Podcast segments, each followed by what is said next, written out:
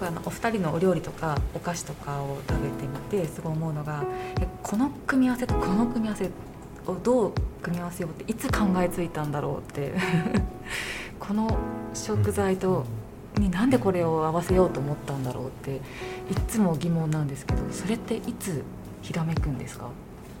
そうですね。もちろんその考えなんかこういうのにしたいなっていうのはずっと考えていて、まあ、そのその旬のものをまず使うっていう、まあ、自分の中で割とルールがあると楽というか、うん。もうなんか無限卓の中から何でもいいよだとはい。やっぱめちゃめちゃ大変なんで、あー。もう自分の中でそれなりにやっぱルールは作っていて、はい。まず一つは野菜だけでやるっていうはい。こと、はい。これだけで肉と魚を使わない。使えないですもんね。使えないんで、うん。まず十分野菜だけで、うん。そのクリエーションの幅が増えるっていうのもあるんですけど、基本的にはそのその旬のものを使うのと、まあ、旬ってあのその時にいいものを食べるっていう意味でもあるんですけど、うん。農家さんたちのものを使ってると柚子とかも、はい。今ならこの黄色い柚子がはい。今しか取れませんこの1週間、2週間でもう全部取り切っちゃうから、うん。今しか手に入らないってこれで今なら、まあ、本当に2 0キロ3 0キロ全然もらえるけど、うん。もう来週にはありませんみたいなことが結構あって、はい。でそういうのはレストランだと塩漬けだったりとか発酵だったりとかそういうちょっと保存食にしてしまって使っていて、うんうんうんホワイトアスパラとかってなんか春のはい。食材だと思うんですけど、まあ春は春でホワイトアスパラをフレッシュな状態で美味しく食べる料理を作って、うんでそれを何かピクルスだったりとか、発酵させたりとかして保存食にしておいてでそれをまあ秋に使ったりすることもあるんですけどでそうするとまあホワイトアスパラが秋に出てくるってなんかあんまりないし、うんないね。なんか旬外れてるなってうんうん。思っちゃうんですけど、はい。じゃあイチジクと春のホワイトアスパラって絶対出会うことってないんで絶対に絶対 そうですね。絶対出会うことがないんですけど、まあ、レストランだったりとかそういうは、はいなんか保存しておくことによって、まあ、出会えるっていうのが面白いし、まあ、基本的にはその新しい体験をしてほしいなというか、はい。新しい味を作りたいっていうもともとあるこれっていう料理を究極に突き詰めるっていうよりは、なんか新しい料理を作りたいなって思う方がもう気持ちの方が強いんでで知ってる食材はなるべく形を変えてうん。で知らない食材、はい。あんまりその出回らないようなはい。珍しい食材とかはなるべくそのままうんなん。か簡単に塩ですするだけとかただ焼くだけとか、うん。そういう風にしてそれの組み合わせでなんかそういうルールの中で例えばイチジクとホワイトアスパラをいつ出会わせようと思ったんですか？いつ？でもなんだ？いつ？それは頭の中でそうしてみたいなって考えてたとか？食系ははい。たくさん作っていて、まあ、その時に手に入らないものを、まあ、形のないオイルだったりとか、まあ、あのペースあのパウダーだったりとかに加工することもあって、まあ、そういうのはその香りがピークの状態で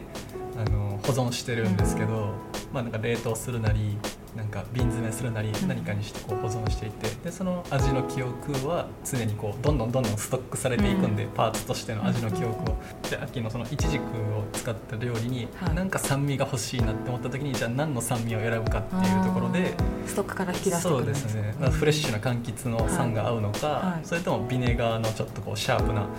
えー酸が合うのかそれともそのピクルスにしたホワイトアスパラのちょっとマイルドな酸と、まあ、乳酸のニュアンスが欲しいのかとか、うん。まあ、そういう感じでどんどんこう組み立てていって自分の作りたい味にどんどんこう足していく感じで。じゃあ旬の食材をどうやって美味しく食べようと思っていろんな引き出してこうそうですね。基本はその、まあ、メインでいわゆるそのこれが何何々の料理ですみたいな、はい。や例えばかぼちこれはかぼちゃの料理ですみたいなかぼちゃを使った料理ですっていう時はもうかぼちゃはなるべくあんまり形を変えすぎずに、ローストだったりとか、うん。まあ、蒸したりとかもそのまま出すでその周りに添えてある、えー付け合わせとかソースとかかぼちゃを美味しく食べるための、えー脇役たちはそういうところから引っ張り出すっていう感じでやっていくとなんかその塩味でかぼちゃにする塩味を弱くしてなんか塩漬けしておいた実山椒を乗せてそれその塩気でちょっとプラスするとか,、なんかそういう感じの組み立て方で、まあ、ゴールは決まってるんですけど、うんうんうん。そこに向かうために引き出しからなんか選ぶみたいなそういう作業ですね。これはもうレストランでしか体験できない。そうですね。体験ですね。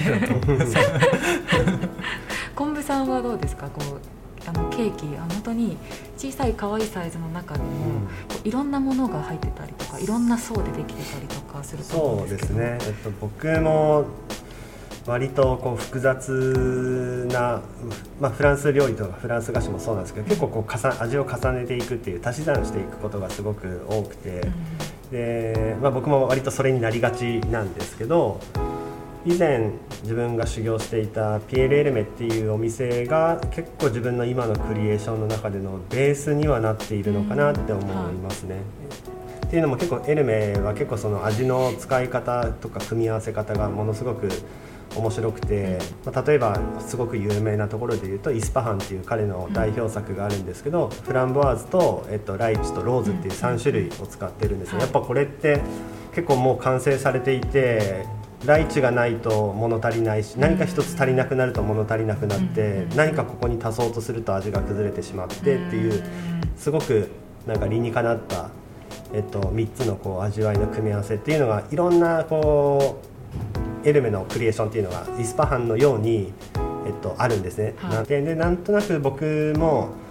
えっと、そういうところから考えたりとかして自分の今まで作ってきた修行時代に培ってきたいろんな経験してきたことと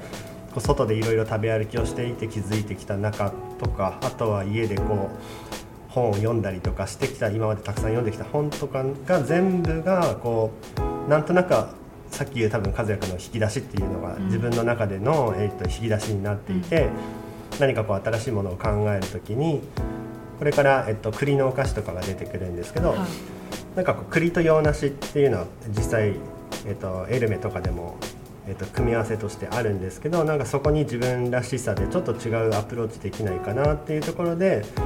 なんか栗と洋梨と洋梨の青っぽいところで料理とかでいうとなんかセロリと合わせたりとかうん。割とするけど、うん。まあ、セロリだとさすがにお菓子だとちょっとぶっ飛んでて 少し食べづらいかなってその青っぽいところなんか引き出せたらなってそこにじゃあピスタチオ合わせてみようかなとか,、うん。なんかそういう割と自分はなんかそういうふうに組みます。結構考えて、はいなんとなく理論的に考えて組むことが多いのかなと思います、うん。ただそれが数値的にどうこうとかいうそういう調べたことはないからわからないですけど、なんとなく自分の中ではしっかりと全部に理由があって、はい。違う人からするとそんな組み合わせななんかへなんかよくなんか思いつくねとか、うん。なんでこれとこれ合わせたのって言われるんですけど、本当に毎回そう思います。そうなんですよね。なんか不思議がられるけど でも自分の中で全部紐づいてて、うん。結構必然。そうそう理由があってそれが選ばれてるってへいうー感じですね。うん。すごいなんかもう網だくじで決めたりするのかなと思うくこれにこれがあったんだろうっていうそでもそれをいただくとすごい完成された味になってて、新しい発見があって。そうですねなんか料理とかしててもなんか食材何かをオーブンで焼いてたりとかする時の香りでなんかそう。違うものの香りがする時があってあこれとこれの香りめっちゃ似てるって思うとあじゃあこれとこれって多分合うんだなとか。なんか単純に香りが似てるものももちろんあるし、はい。い色色合いが似てるものもあるし。うんさっき言ったみたいにその桃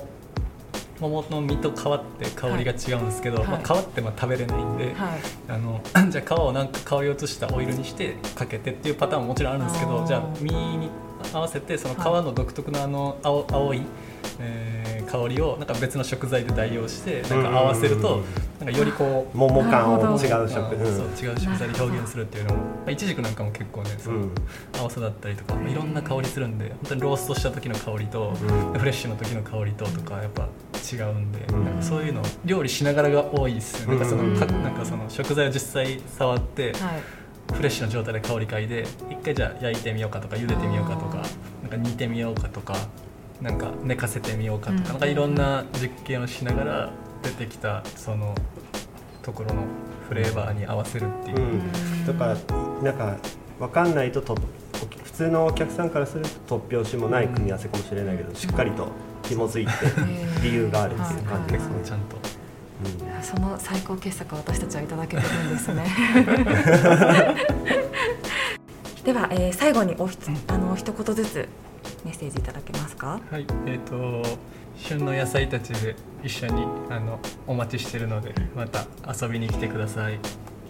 ありがとうございました。コムさんもおはい、えっと、まあ、幸いなことにこのリバイブキッチンのお店とあのうちの方のお店のアングランが近いので、えっと、ぜひ表参道に来て、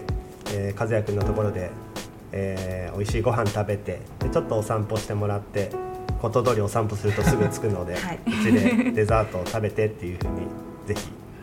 青山を散策してほしいです。はい、はい、私も遊びに行きます、はい。ありがとうございました。ありがとうございました。えーシェフの井口和也さんと、えーパティシエの昆布智成さんでした。ありがとうございました。ありがとうございました。